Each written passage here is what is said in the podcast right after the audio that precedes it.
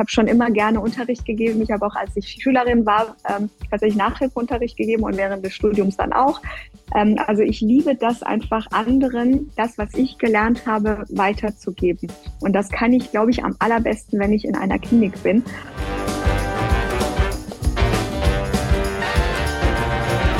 Herzlich willkommen zu einer neuen Podcast-Folge meines Podcasts Bewusst Schön Sein, dem Podcast für Schönheitschirurgie und das Leben. Mein Name ist Dr. Niklas Nowak und ich habe euch heute eine Interviewpartnerin mitgebracht, die schon etwas Besonderes ist.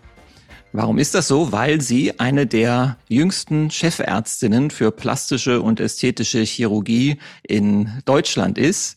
Ihr Name ist Dr. Mirnush Akavampur und sie kommt aus Kassel und wird mit dir und mir die nächsten 30, 35, 40 Minuten verbringen und uns ein bisschen erzählen davon, wie es ist, in diesem jungen Alter äh, schon eine Chefarztposition zu haben und was es grundsätzlich für Probleme, für schöne Momente äh, im Leben einer Chefärztin gibt und wie das alles auch noch mit Beruf und Familie äh, zu kombinieren oder zu managen ist, wenn überhaupt. Wir dürfen gespannt sein. Äh, liebe Mernutsch, sehr, sehr, sehr vielen Dank, dass du ähm, heute dabei bist in meinem Podcast. Magst du dich kurz vorstellen in ein paar Sätzen? Ähm, ja, sehr gerne. Erstmal herzlichen Dank, dass du mich ähm, eingeladen hast ähm, und dass du mir die Möglichkeit gibst, auch mit deinen Zuhörerinnen und Zuhörern auch zu sprechen. Ähm, also, wie du schon gesagt hast, mein Name ist Mernusha Kavampur. Ähm, ich bin jetzt 38 Jahre, jung alt, wie man so sieht, und äh, bin verheiratet äh, seit vielen Jahren und habe zwei Kinder, ähm, genau sechs Jahre alt und zweieinhalb Jahre. Ähm, und ja, so viel zu mir. Wunderbar. Ähm, das ist ja schon eine ganze Menge, denn allein schon äh, zwei Kinder in diesem Alter unterzubringen in so einem Fulltime-Job, äh, den man eben hat, wenn man eine Chefärztin ist, ähm, ist wahrscheinlich für alle, ähm, die jetzt auch zuhören, wahrscheinlich ohne länger nachzudenken gut zu begreifen. Ähm, was das Besondere ist, und da möchte ich gleich gerne mal ähm, einhaken sozusagen, äh, in deiner Position ist, wenn man sich die Zahlen anguckt, von äh, Chirurgen in Deutschland. Also es gibt so ungefähr, ich habe die Zahlen mir nochmal angeguckt vorhin, 560.000 Ärztinnen und Ärzte in ganz Deutschland. Und äh, davon befinden sich aber nur 420.000 tatsächlich berufstätig im Beruf. Und davon sind die Hälfte ungefähr 206.000 Frauen. Und von diesen 206.000 Frauen ähm, sind natürlich nicht alle plastische Chirurginnen. Im Gegenteil, es gibt insgesamt 41.000 Chirurginnen und Chirurgen, beide zusammen, und davon dann aber nur noch 9.500 Frauen. Das heißt, aus der Hälfte Frauen, was alle Ärzte angeht, ist auf einmal nur noch ein Viertel Frauen geworden, wenn wir auf die Chirurgen gucken. Und wenn wir dann noch weiter schauen, dann gibt es insgesamt Männer und Frauen 1600 plastische Chirurgen, davon 500 Frauen, also da sind wir wieder bei einem Drittel dann angekommen. Also es geht von der Hälfte zu einem Viertel zu einem Drittel. Und wenn wir dann aber gucken, wie viele von diesen 500 Frauen in der plastischen Chirurgie in Deutschland, ähm, die einen Facharzt haben für plastische Chirurgie, tatsächlich in Führungspositionen sind, wird es ganz, ganz dünn. 250 Frauen arbeiten in äh, Krankenhäusern als plastische Chirurgin mit Facharzt und davon sind 23 in leitender Position und demgegenüber 210, also achtmal mehr sind Männer. Das heißt, hier sehen wir schon das äh, extreme Gefälle, was sich ja auch, glaube ich, in vielen anderen Bereichen äh, und in wahrscheinlich den meisten anderen Berufen so widerspiegelt. Ähm, je mehr es in der Pyramide nach oben geht, Richtung Spitze, fallen die Frauen leider, leider rechts und links raus und zum Schluss bleiben nur wenige. Warum bist du noch da oder überhaupt da? Ähm, also ich muss sagen, danke erstmal für diese Aufstellung. So bewusst war sie mir noch gar nicht. Ich glaube, das ist sehr, sehr interessant auch für die Zuschauerinnen oder Zuhörerinnen und Zuhörer.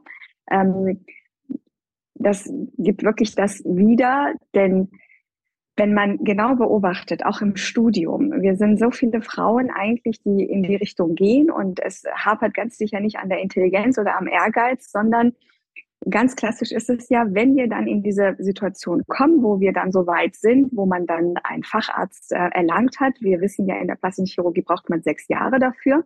Und wenn wir anfangen zu studieren, beziehungsweise bis wir fertig sind, sind wir so grob 25 Jahre und dann noch die fünf oder sechs Jahre, die dann noch drangehangen werden. Das heißt, genau in dem Alter 30, 31, 32, wo dann natürlich auch eine Frau sich dann überlegt, okay, will ich jetzt Kinder haben, will ich eine Familienplanung starten oder auch vielleicht vorher gemacht haben. Und genau das ist der Knackpunkt. In diesem Alter, wo wir dann Fachärztinnen und Fachärzte werden, ähm, ist einfach, ist ganz klar, dass die Männer deswegen im Vorteil sind, weil sie einfach nicht unbedingt durch eine Schwangerschaft äh, vielleicht ausfallen, sondern es sind halt üblich die Frauen. Und ähm, ich hatte da so ein bisschen das, ich würde sagen, schon auch das Glück, weil ich bin weiterhin leider enttäuscht von der Politik, denn die unterstützt genau diese Frauen eigentlich nicht. Denn auch ich hatte, als ich zum Beispiel schwanger war, bereits während meiner Schwangerschaft mein Kind auch für einen Kita-Platz und Kindergartenplatz angemeldet. Da wurde ich noch ausgelacht, aber als er drei war, hatte er immer noch keinen Kindergartenplatz beziehungsweise vorher Kita-Platz. Ja, und interessant, ich, dass das auch eine ja, Wahrheit in Kassel ist und nicht nur in Berlin.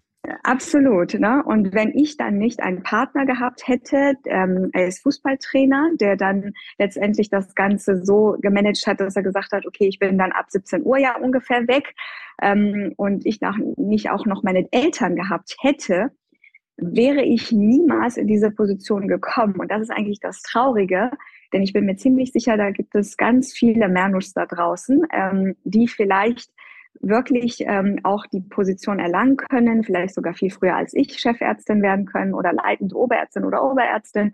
Und, ähm, und das ist die traurige Wahrheit. Also wir müssen dann doch den kürzeren öfters ziehen, weil wir dann uns für eine Familie entscheiden und leider Gottes die Politik uns da nicht so unterstützt. Das klingt dann jetzt wirklich auch wie eine Blaupause für viele Frauen in Führungspositionen hier in Deutschland, die genau das ähnliche Problem wahrscheinlich haben. Sprich, sie brauchen ein Backup über ähm, ein Au-pair oder über die Familie, die Großeltern im Hintergrund, damit diese zusätzlichen Stunden die einfach gemacht werden müssen, wenn man in Führungspositionen arbeitet oder dorthin ähm, möchte, ähm, die das dann überhaupt erst ermöglichen.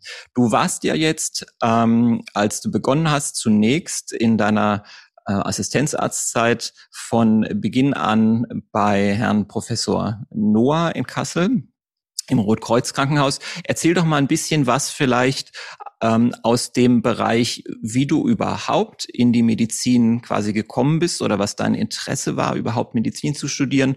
Und äh, skizzier doch vielleicht über so ein paar Sätze, wie dann der Weg war nach dem Medizinstudium, deine Entscheidung hin zur plastischen Chirurgie und dann in die Assistenzarztzeit dort, dort in der Klinik. Ähm, wie vielleicht einige wissen, äh, stamme ich ja ursprünglich aus dem Iran und ähm, es ist jedenfalls so, dass ähm, eine der ja, ich sage jetzt mal, der Wunsch von meinem Vater war es immer gewesen, als wir dann irgendwann ausgewandert haben, dass die Kinder alle im Bereich der Bildung weiterkommen. Und er selber wollte unbedingt Medizin studieren, konnte sich das aber nicht leisten. Und mein Interesse begann eigentlich also schon im Kindesalter. Und ähm, letztendlich habe ich dann auch, genauso wie meine beiden Brüder, Medizin studiert und war auch erstmal in Göttingen gewesen. Und initial wollte ich eigentlich ähm, Internistin werden und dann äh, Kinderärztin, ähm, hatte aber ja Schwierigkeiten gehabt, tatsächlich den Abstand zu den Kindern zu gewinnen. Und deswegen äh, kam dann die Idee, okay, vielleicht doch nicht die richtige Wahl. Und mein Bruder, der dann in Heidelberg studiert hatte, hatte eine Kommilitonin, die in Richtung klassische Chirurgie gegangen war. Und ähm, er letztendlich brachte mich auf die Idee. Und ähm, ich habe dann mein tatsächlich mein Studium ähm, Ort gewechselt und bin nach Marburg mit der Intention, dass ich dann in ähm, Kassel unter Professor Dr. Noah dann letztendlich mein praktisches Jahr mache, um einen Einblick zu gewinnen in das Ganze. Und so begann das. Ähm, und ich bin sehr ehrlich, die ersten zwei Wochen dachte ich, oh Gott, das ist nicht meine Welt. Und ähm, habe aber dann ähm, sehr schnell gesehen, wie vielfältig, wie, ja, wie, wie breit eigentlich dieses Spektrum ist und habe mich, um ehrlich zu sein, in die plastische Chirurgie verliebt und, ähm, und habe dann auch direkt nach dem Studium ähm, und direkt nach dem Abschneiden mit der Approbationsurkunde bei Professor Noor auch angefangen. Und so kam das. Genau. So kam das. Und ähm, du sagtest gerade, ähm, so im, im ersten Moment, in den ersten Wochen dachtest du, oh je, wo bin ich hier hingeraten? Das ist vielleicht nichts für mich. War das so dieser Bereich ästhetische Chirurgie, den du gesehen hast, wo du gesagt hast, oh, ähm, das sind irgendwie Menschen, die wollen hier Sachen, die braucht man doch gar nicht? Oder was, was war es? Oder waren es eher so rekonstruktive ja. Dinge, die dich geschockt haben? Oder äh, was, was war da so der, ja. der Hintergrund? Also, wenn ich super ehrlich sein soll, war es genau das. Also ich, ähm, man muss sich vorstellen, ich hatte in meinem Kopf ganz viel innere Medizin und war schon so die Denkerin, die irgendwie immer ja immer schon Medizin studieren wollte, um einfach anderen Menschen zu helfen, um um ja diese ganzen äh, anderen Bereiche eigentlich zu sehen. Und plötzlich kam ich dann da rein und der Start war schon sehr sehr ästhetisch lastig ja. und ähm, teilweise auch Unterspritzungen oder Operationen, wo ich einfach nicht genau den Sinn dahinter verstanden habe. Und das ist, machte das so spannend, weil ich selbst quasi gestartet habe mit Vorurteilen und ja. dann aber, das ist halt das Gute, dass ich dann gemerkt habe, Mensch, hm, es muss nicht immer nur das sein, dass man das so sieht, sondern habe dann plötzlich in den nächsten Monaten, ich war ja dann vier Monate dort, gemerkt, ähm, dass da schon auch die Ästhetik dazugehört und solange sie gesund gelebt wird, es auch völlig in Ordnung ist. Und, ähm, und überzeugt haben mich aber nach den zwei Wochen erstmal die rekonstruktive Chirurgie, die Handchirurgie, diese Dinge. Und so mit der Zeit gewann ich aber auch die Liebe und das Verständnis auch für die Ästhetik. Ja, ich finde es auf jeden Fall ein sehr gutes Thema, was du da ansprichst, weil ähm, das, denke ich, auch etwas ist, was wir uns immer wieder bewusst machen müssen. Ähm, diejenigen, die wir in diesen Jobs arbeiten, dass dieser Blick auf ästhetisch-plastische Chirurgie als etwas Seltsames, Befremdliches, ähm, einfach auch der normale Blick ist für viele Menschen, die damit in Kontakt kommen und ähm, auch das Unverständnis natürlich erklärt, dem wir manchmal begegnen, obwohl was man natürlich auch sagen muss, dass von Jahr zu Jahr jetzt immer mehr in der Gesellschaft ankommt. Auch deine ersten Kontakte ähm, mit der plastischen Chirurgie sind ja auch dann schon über zehn Jahre und länger her. Ähm, und äh, genauso wie du das sagst, sind das natürlich ähm, Sachen, an denen man auch wächst, beziehungsweise die man dann auch, wenn man sie ein bisschen mehr im Kontext sieht, ähm, besser verstehen kann, anders bewerten kann. Und tatsächlich, gerade was die plastische Chirurgie in ihrem Ausbildungssinne sozusagen angeht, nämlich ähm, als Bestandteil von vielen unterschiedlichen äh, kleinen Fachbereichen innerhalb des einen großen Fachbereichs, ähm, ist es natürlich dann auch ein riesig großes Fach, was wir da bedienen, wo die ästhetische Chirurgie einfach nur ein Teil ist. Und das war für mich auch selbst, muss ich sagen, ein sehr äh, lockender Umstand, weil ich ganz genauso wie du ähm, nicht so ganz genau wusste. Ich wusste zwar immer, dass ich gerne was Chirurgisches machen möchte, aber die plastische Chirurgie war jetzt nicht unbedingt das, was es äh, hätte unbedingt sein müssen, sondern auch das hat sich ähm, letztendlich dann so entwickelt. Hast du denn ähm, um da vielleicht mal jetzt wieder einzusteigen in Richtung äh, deiner Facharztausbildung auch. Hast du denn auch erleben dürfen, dass du früh an den Operationstisch durftest? Ich frage das deshalb, weil äh, für, die, für dich als Hörer vielleicht interessant. Ähm, Chirurgie ist ein Handwerksberuf und man lernt natürlich äh, nicht, wie manche denken, während dem Studium schon das Operieren sondern das kommt eigentlich erst, wenn man aus der Klinik heraus ist und äh, hat vielleicht vorher noch nie ein Skalpell in der Hand gehabt und hat dann seine erste Assistenzarztstelle und fängt dann erst an, muss man sagen, äh, diesen Handwerksberuf zu erlernen. Und dann ist es von enormer Wichtigkeit, dass man frühzeitig tatsächlich auch an den OP-Tisch gelassen wird. Das heißt, dass man in den Strukturen, in denen man arbeitet, auch ähm, die Möglichkeit hat, überhaupt handwerklich tätig sein zu dürfen und nicht nur nebendran zu stehen. Ähm, das ist ein grundsätzliches Problem in der Chirurgie manchmal und für junge Chirurgen. Und dann ist es wirklich ähm, toll quasi, wenn man ähm, frühzeitig schon mit an die Hand genommen wird. Wie war das bei dir? Ja, absolut richtig. Das ist nämlich genau der Punkt, äh, den ich ja auch jetzt versuche, selbst als Chefin umzusetzen. Ich hatte wirklich das ähm, ja wahnsinnige Glück eigentlich gehabt, unter Professor Noah zu sein, weil du fragtest mich ja auch, ob ich ähm, ja das, ob das meine erste Stelle wäre oder ob ich woanders noch war zwischendurch. Ich habe tatsächlich meine gesamte Ausbildung bei ihm ähm, ja durchführen können und ich kann nur sagen, ähm, er hat sehr schnell erkannt, ähm, dass ich talentiert bin und hat äh, mich auch wirklich sehr herausgefordert und auch sehr, sehr früh an den Tisch rangelassen. Aber nicht nur er, sondern auch die damaligen Oberärzte, der Herr Moubaye oder auch der Herr Dadlen. Das ist also schon wichtig, in was für einem Haus man lernt. Und ich hatte einfach das Glück, dass ich in einem Haus war, das wirklich nicht besonders groß war wir waren eine recht kleine Abteilung. Dafür boten wir aber das gesamte Spektrum an. Also wir hatten wirklich die komplette Palette der plastischen Chirurgie, also der ästhetischen Chirurgie, der rekonstruktiven Chirurgie, aber auch Verbrennung und auch Handchirurgie. Ähm, natürlich in, äh, mit, mit Plus und Minus in manchen Bereichen, ist ja logisch. Also es war jetzt nicht so, dass wir sehr führend waren in manchen Bereichen, aber es war sehr, sehr gut für eine Assistenzärztin, einfach das Ganze gleich mitzunehmen. Und so kam das, dass ich eigentlich schon, ich will jetzt nicht lügen, aber ich glaube im dritten oder vierten Jahr war, war eigentlich schon mein OP-Katalog so gut wie voll. Mhm. Und ich habe sehr viele Eingriffe sehr eigenständig machen dürfen und auch machen können. Und das verdanke ich natürlich meinem Mentor, dem Professor Noor, äh, den ich auch überall erwähne, sehr, sehr gerne auch erwähne, weil ohne ihn wäre ich gar nicht da, wo ich jetzt bin. Und äh, letztendlich ähm, kam das so, dass ich dann auch versuche, genau auch seine Art dann weiter ähm, zu nehmen und auch als Chefärztin jetzt auch so ähnlich zu sein.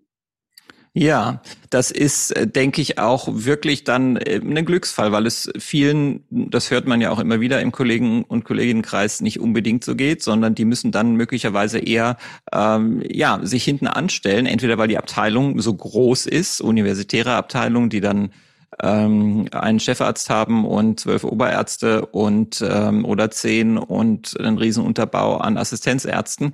Da ist natürlich dann genauso wie du es angesprochen hast mehr Ellenbogenmentalität da und da werden sich nicht alle durchsetzen.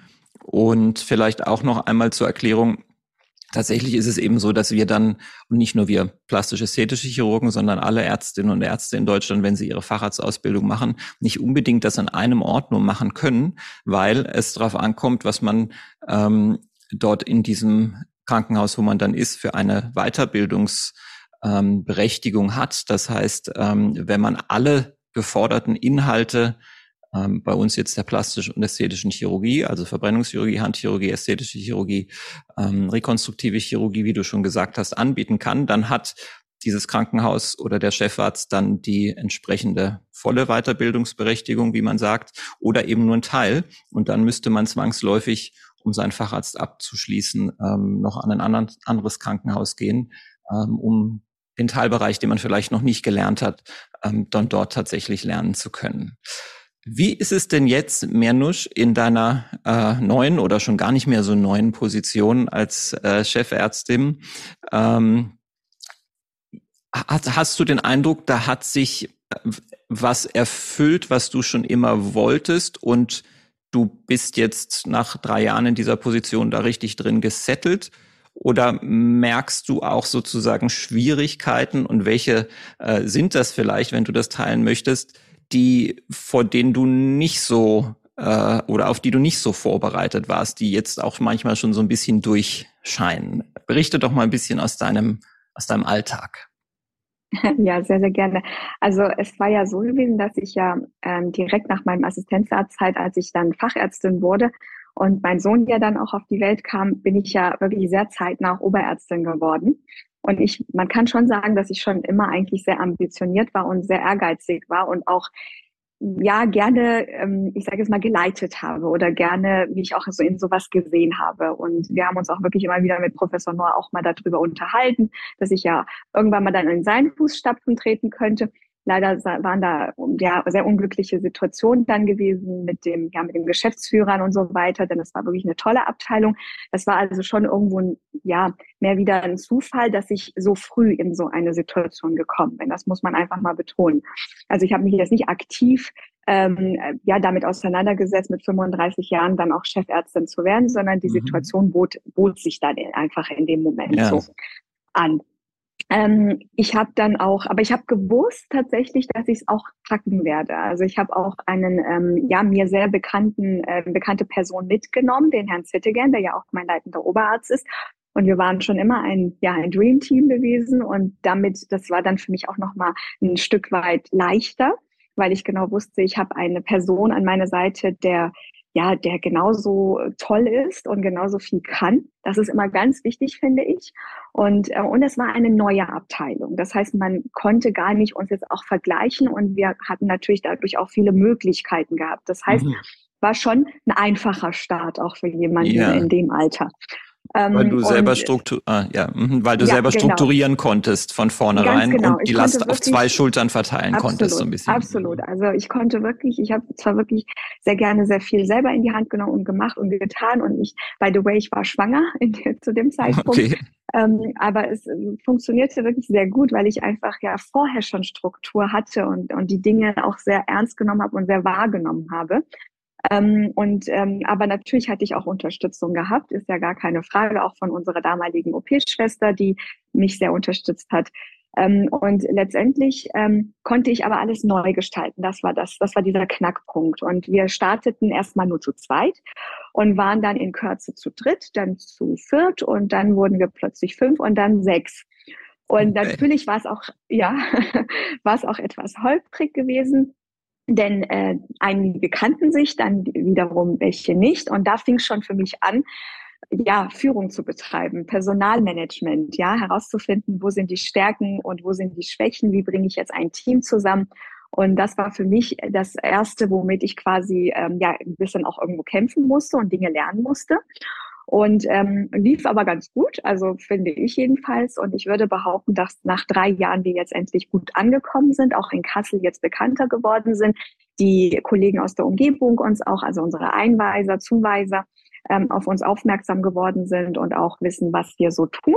Und, ähm, und ich hatte jetzt vor kurzem einen Wechsel auch in meinem Team gehabt und habe jetzt ähm, ja die Assistenten quasi fast alle durchmischt nochmal neu und äh, es macht jetzt wirklich großartig, also wirklich wahnsinnig viel Spaß. Wenn ich einfach so aus meinem Alltag jetzt erzähle, die letzten drei Wochen, wir waren echt wegen Krankheit sehr reduziert, aber die Neuen, die dabei waren, waren so engagiert und so motiviert und die gesamte Stimmung, die ich aber auch versuche auch so zu gestalten, ähm, macht einfach wirklich Spaß. Trotz diese ganzen bürokratischen Dinge. Einige kriegen es mit. Die Krankenhäuser werden schon irgendwo gerade sehr, sehr ja kaputt gewirtschaftet.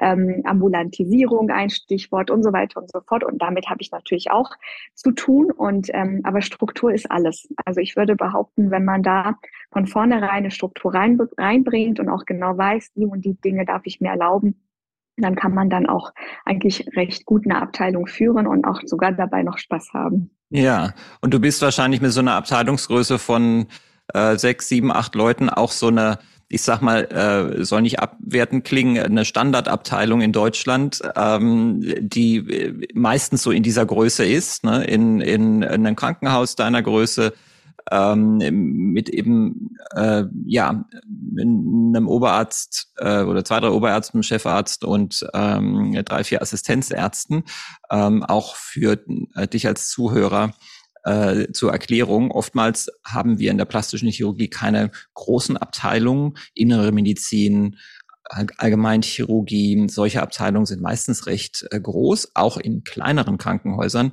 Und die plastische Chirurgie ist dann meistens nur in universitären äh, Umgebungen oder in den berufsgenossenschaftlichen Unfallkliniken sehr groß mit viel Personal und ansonsten exakt ähm, so in so einer Größe, wie das, wie das bei dir ist. Absolut, absolut richtig. Ne? Also wir sind ja, ich bin halt die Chefärztin und ich habe äh, demnächst zwei Oberärzte. Also bis jetzt waren wir sogar nur ein Oberarzt und ähm, und dann halt noch meine ähm, drei bis vier Assistenzärzte, die ich dann habe. Genau. Ja. Wie ähm, sind die eigentlich alle, äh, aus Interesse sind die alle zu 100 Prozent angestellt? Weil es ist ja auch ein tatsächlichen Trend ähm, in der Medizin, mhm. dass ganz viele, mhm. auch junge Ärztinnen und Ärzte, die neu in den Beruf kommen nach ihrem Studium, sagen, ich mache keine 100 Prozent mehr ähm, oder ich fange nicht mal an mit 100 Prozent, sondern ich möchte auf jeden, Tag, auf jeden Fall einen Tag die Woche frei haben, arbeite 80 Prozent. Ähm, mhm. Ist das bei dir auch äh, ein Trend, den du siehst? Ähm, also aktuell ist es so, dass bei mir tatsächlich alle 100 Prozent arbeiten. Mhm. Aber ja, ich sehe das kommen. Ähm, gerade weil die Medizin auch weiblicher wird. Ähm, ich rechne auch damit, dass die Chirurgie, auch wenn du jetzt die Zahlen so vorgeführt hast und da aufgeführt hast, ähm, gehe ich davon aus, dass wir auch irgendwo ja in die Richtung denken müssen. Denn ähm, ich habe jetzt zum Beispiel ähm, eine Frau und demnächst kommt eine weitere. Und dann sind wir quasi drei Frauen, drei Männer. Und ich kann mir durchaus vorstellen, dass auch diese jungen Frauen, die ich bei mir im Team habe, durchaus dann irgendwann sagen, so ist, ich bin jetzt schwanger oder ich habe vor, schwanger zu werden oder was auch immer. Und man muss dann genau auch diesen Trend mitgehen. Wobei ich auch sagen muss, nicht nur Frauen ähm, gehen in die Richtung, sondern ich merke immer mehr, dass die Menschen und auch wir Ärzte immer mehr ähm, in die Richtung gehen, wir wollen auch neben der Arbeit leben. Ähm, das ist ein Trend, den man auf jeden Fall beobachtet, auch schon seit längerem. Und ich finde, das muss man auch berücksichtigen und auch Verständnis dafür zeigen. Ja, ich denke ich auch. Ich kenne ja andere Zeiten, ne? Da sind ja, da gab es überhaupt kein Verständnis dafür, dass man jetzt mal etwas früher gehen wollte. Was heißt früher pünktlich gehen wollte? Ja, da hat man überhaupt keinen Job Trend, bekommen. Ja, also die Idee, genau. überhaupt nur 80 Prozent zu arbeiten, äh, hätte schon ja. sozusagen an der äh, an der Bewerbung gescheitert, in Anführungszeichen, weil äh, gesagt würde, äh, nö, also gibt's genügend andere, der nächste bitte. Ähm, und man hätte überhaupt keinen, keinen Fuß in die Tür bekommen. Ich denke aber auch, dass das eher eine gesunde Entwicklung ist, dass Menschen die Möglichkeit haben, sich eben auch zu entscheiden, möglicherweise eben ein Kernfeld zu haben, in dem sie gerne arbeiten, wie zum Beispiel in der plastischen Chirurgie, aber eben auch ihre anderen Interessen äh, leben können und dass es entsprechende Strukturen gibt, die das ermöglichen. Und ich glaube, die Krankenhausgeschäftsleitung, die können sich da auch gar nicht mehr ähm, äh, quasi zurückziehen, beziehungsweise sich überhaupt nicht mehr leisten, ähm, eben solche Angebote nicht zu machen. Auch grundsätzlich, dass dass Oberärzte äh, ihre eigenen Praxen auch nebenher haben, möglicherweise äh, war ja früher auch undenkbar äh, in Deutschland, in den USA und, und England vollkommen normal. Ähm, diese, mhm. diese Kombination aus Krankenhausarzt und eben auch einer eigenen Praxis ähm, noch nebenher, um das zu kombinieren, sind alles so Strukturen, die, die ändern sich, glaube ich, sehr auch. Wurdest du denn bei dir im Krankenhaus von den anderen Chefärztinnen und vielleicht gibt es auch Chefärztinnen bei dir ähm, äh, entsprechend gut aufgenommen ähm, oder wurdest du beäugt so nach dem Motto naja da kommt jetzt so eine junge ähm, hier mit der ästhetischen Chirurgie um die Ecke gab es vorher bei uns noch nicht im Krankenhaus. Also gab es Berührungsängste von der anderen Seite oder? Also ähm, letztendlich ist es so, dass in dem Krankenhaus, wo ich bin, gibt es auch eine weitere Chefärztin, die Frau äh, Stegemann.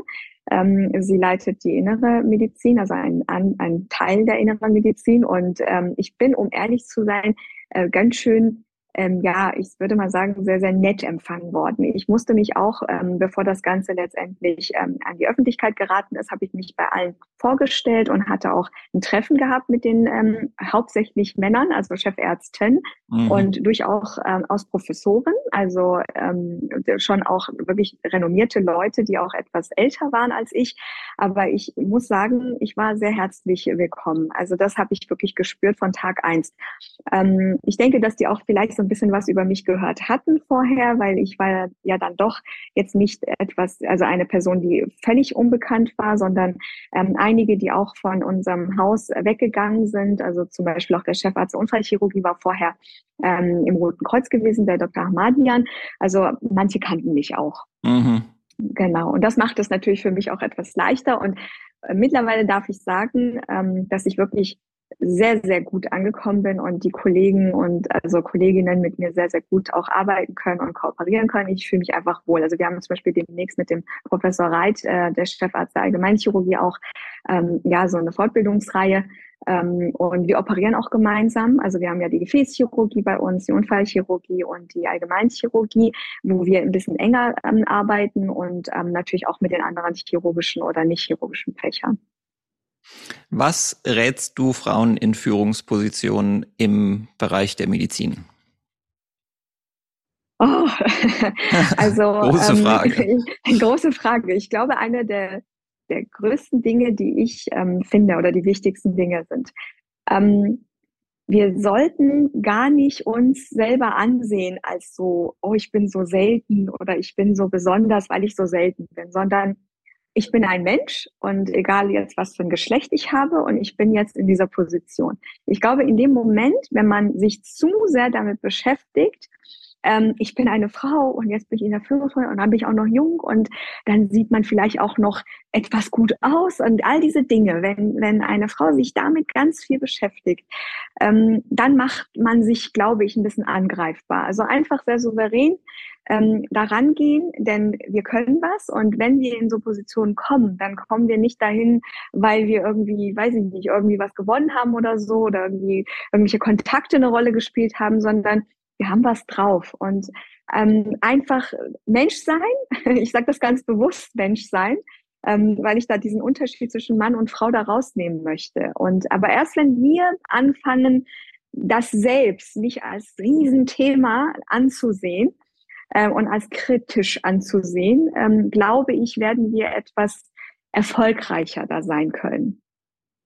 Ja, das sind, ähm, das sind äh, auch äh, nach der großen Frage sozusagen große Worte, die ähm, du da gesagt hast. Äh, das kann ich nur sozusagen mit meiner Sicht auf die äh, gleichen Dinge äh, nur so unterschreiben und ähm, äh, verstehe auch immer diesen Unterschied zwischen Frau und Mann, ehrlich gesagt, überhaupt äh, gar nicht. Äh, mir ist auch vollkommen unklar, wieso Frauen immer noch weniger verdienen ähm, als Männer, selbst wenn sie dann in Führungspositionen sind.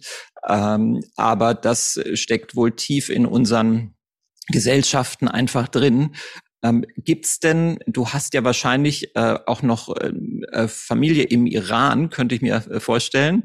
Ähm, mhm. Hast du da auch Kontakt äh, sozusagen zum medizinischen Bereich oder kannst du da kurz berichten, ähm, äh, hättest du eine ähnliche Karriere auch im Iran machen können oder ist das etwas, was völlig ähm, illusorisch ist sozusagen? Weil es gibt ja auch viel plastische Chirurgie tatsächlich im Iran, gerade was Nasenoperationen angeht. Äh, ähm, da wird im Iran sehr viel gemacht, gibt's bekannte Leute. Ja. Ähm, ja, ja. Und natürlich ist es aber auch ein Regime, was, ähm, sagen wir, jetzt nicht eins zu eins mit Deutschland zu vergleichen ist, um es mal vorsichtig zu sagen. Ja, absolut richtig. Also ähm, sehr, sehr schade, weil äh, das Land oder die, die Menschen letztendlich, die da sind, das sind wirklich, ich würde behaupten, sehr, sehr intelligente Menschen leben dort. Und ähm, ich hatte jetzt, als ich auf ISAPS war, äh, das ist ja unser Meeting, europäische Meeting, ähm, äh, letztendlich ein Kongress, wo ganz viele kommen und auch aus aller Welt kommen. Und da waren auch ähm, welche aus dem Iran da. Und ich war da schon sehr stolz, weil die ihre Vorträge da präsentiert haben und wirklich gezeigt haben, was die so können.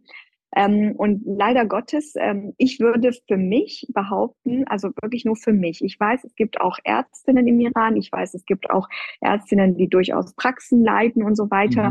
Mhm. Ähm, mhm. ich habe da wenig Berührungspunkt, ob tatsächlich auch äh, Chefärztinnen gibt. Also ich kenne mehr Männer mhm. in Krankenhäusern.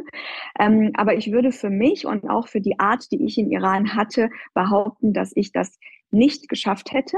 Ähm, bin mir ziemlich sicher, weil ich war auch ähm, ja eine Person, die recht äh, rebellisch war und gewisse Dinge hinterfragt hat. Und äh, von daher bin ich sehr froh, dass wir einfach hier leben und in Deutschland leben. Und Deutschland ist ja auch meine Heimat geworden. Und ähm, und ich würde wirklich ganz klar eigentlich mit einem Nein beantworten die Frage, dass ich ähm, diesen Karriereweg nicht in so einem Land ähm, gemacht hätte. Ja. Könntest du dir denn äh, oder so mit deinem jetzigen Standpunkt würdest du wahrscheinlich sagen, ja, du kannst dir gut vorstellen, äh, sozusagen noch viele Jahre in Krankenhausstrukturen zu sein. Ist das was, was du äh, tatsächlich auch so für dir so quasi visionär vorstellst für die nächsten 30 äh, Jahre, in denen du noch arbeitest, ähm, im Krankenhaus zu sein oder lässt du es so ein bisschen auf dich zukommen? Ist schon sehr viel Suggestion jetzt von mir, aber ähm, ja, ja. also kurz gesagt, ähm, kannst du dir vorstellen, dein ganzes Berufsleben im Krankenhaus zu sein oder ähm, ist das vielleicht mhm. nur eine Station? Ja, also ich bin äh, sehr ehrlich, ich ähm, könnte es mir tatsächlich gut vorstellen. Also ich habe äh, schon immer Medizin betrieben oder betreiben wollen, um, ähm, ja, wie soll ich sagen, um ein großes Spektrum durchführen zu können. Und ich würde behaupten, das kann man nur in einer Klinik, also dass man das gar nicht mehr machen kann, wenn man dann sich niederlässt. Da muss man sich dann auf gewisse Dinge konzentrieren. Absolut. Und was ich, genau, was ich sehr liebe, Niklas, das ist halt einfach ähm, Teaching. Also ich äh, finde es, äh, ich weiß nicht, ich habe schon immer gerne Unterricht gegeben. Ich habe auch, als ich Schülerin war, ähm, tatsächlich Nachhilfeunterricht gegeben und während des Studiums dann auch. Ähm, also ich liebe das einfach anderen, das, was ich gelernt habe, weiterzugeben. Und das kann ich, glaube ich, am allerbesten, wenn ich in einer Klinik bin. Und ähm, wir sind ja, so wie du es vorhin gesagt hast, relativ jung. Also drei Jahre ist jetzt meine Abteilung da. Und ich bin auch bestrebt und versuche auch wirklich, ähm, ja, wie soll ich sagen, unsere Expertise in allen Ebenen immer weiter zu erweitern. Und ähm, und einfach das gesamte Spektrum anbieten zu können, so gut es geht, ähm, damit ich ein, einfach auch wirklich eine gute Ausbildung geben kann und eine Möglichkeit geben kann, einfach für die Jüngeren, die dann nach uns kommen, zu lernen. Also ich kann es mir durchaus vorstellen. Ich hoffe, das wird mir auch gelingen. Also aktuell sieht es ganz danach aus. Die Geschäftsführung ist zum Glück sehr zufrieden. Man weiß natürlich nie, ist logisch. Und einen Plan B habe ich natürlich immer in meinem Kopf. Äh, das muss man haben, wenn man Mama ist. Ja. Und ähm, das gehört dazu. Aber es ist jetzt nicht mein Wunsch. Also es ist nicht mein Wunsch jetzt, ich sage jetzt mal in zwei Jahren. Ich hatte tatsächlich ein Angebot auch gehabt, jetzt auch vor kurzem, mich niederzulassen, aber habe dann ähm, mich äh, sofort, da, ja, also sofort, um ehrlich mhm. zu sein, weil einfach mir das, was ich im Krankenhaus gerade aufgebaut habe oder wir aufgebaut haben und noch Potenzial haben nach ähm, ja in, in, die, in diese Zukunft, die uns da so ein bisschen erwartet, ähm, kommt für mich aktuell nicht in Frage. Das äh, finde ich äh, sind ganz tolle äh, Schlussworte. Wir sind schon am Ende unserer heutigen Podcast-Folge angelangt. Ähm, Dr. Mernush Akavanpur, liebe Mernush, ich danke dir ganz, ganz herzlich, dass du heute mit dabei warst, uns ein bisschen hast hineingucken lassen in deinen Alltag, in den Krankenhausalltag, in den Werdegang einer jungen Chefärztin, ähm, die äh, als Kind hier aus dem Iran nach Deutschland gekommen ist. Ich finde das eine ganz tolle ähm, äh, Story von dir ähm, und deine offene, sympathische Art, ähm, die wissen deine PatientInnen bestimmt enorm zu schätzen. Vielen, vielen Dank nochmal. Ähm, wenn ihr, wenn du in der Nähe von Kassel bist, dann äh, statte der Abteilung doch gerne mal einen Besuch ab. Frau Dr. Akavantpur macht auch äh, viele ästhetische Operationen. Brust machst du sehr viel, ne, Menusch? Genau, ähm, genau. Brust, Brustvergrößerung zum Beispiel ähm, und natürlich auch vieles andere. Und ihr findet sie auch auf ähm, Instagram unter ihrem Namen. Also nochmals ganz, ganz vielen Dank. Danke fürs Zuhören. Danke, dass äh, du dabei warst, ähm, Mernusch, und äh, dass du dabei warst äh, mit deinen Kopfhörern und mit deinem äh, Lautsprecher zu Hause oder im Auto oder wo immer du gerade bist. Bleib so schön, wie du bist und bis zur nächsten Folge. Herzlichen Dank auch.